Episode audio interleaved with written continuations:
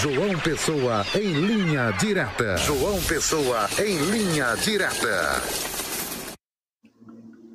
Olá, muito boa tarde. Estamos aqui direto de João Pessoa, na capital de todos os paraibanos. Hoje é uma segunda-feira, hoje, dia 5 de fevereiro de 2024. Vamos às informações eh, de hoje aqui da capital paraibana. Informações hoje é, mais um capítulo da novela Hospital Padre Zé. Isso mesmo. A ex-diretora administrativa é, Janine Dantas, ela ingressou, aí a defesa dela, na realidade, ingressou com mais um pedido é, de habeas corpus, né? É, direcionado a o STJ, Supremo Tribunal Superior, né? Superior Tribunal de Justiça esse habeas corpus ele foi emitido é, na noite de ontem. Foi emitido na noite de ontem. Na realidade, esse já é o segundo habeas corpus que a defesa da Janine Dantas emite, né? Faz a solicitação aí é, para o Superior Tribunal de Justiça é, em Brasília, no Distrito Federal. É, o ano passado, a defesa já havia é, solicitado um outro, o primeiro habeas corpus, quando foi negado é, pela Justiça, é, pelo, pelo STJ, em dezembro do ano passado.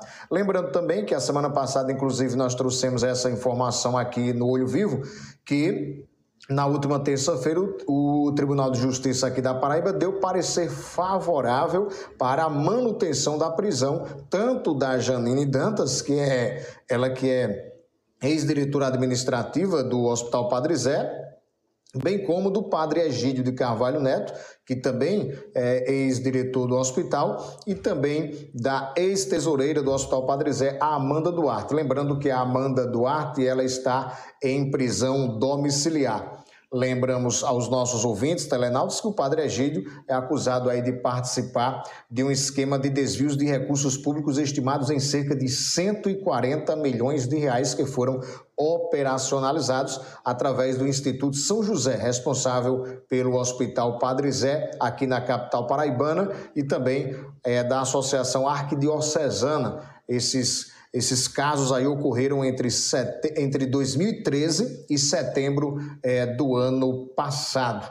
É, tanto o padre Egídio quanto a Janine Dantas e a Amanda foram presos no dia 17 de novembro do ano passado, onde nós trouxemos a informação aqui no Olho Vivo através aí da operação Indignos 2, deflagrada pela GAECO. Lembrando que o religioso, o padre Egídio, ele encontra-se detido em uma cela especial do 5 Batalhão da Polícia Militar, no bairro do Valentina de Figueiredo, na zona sul aqui da capital paraibana.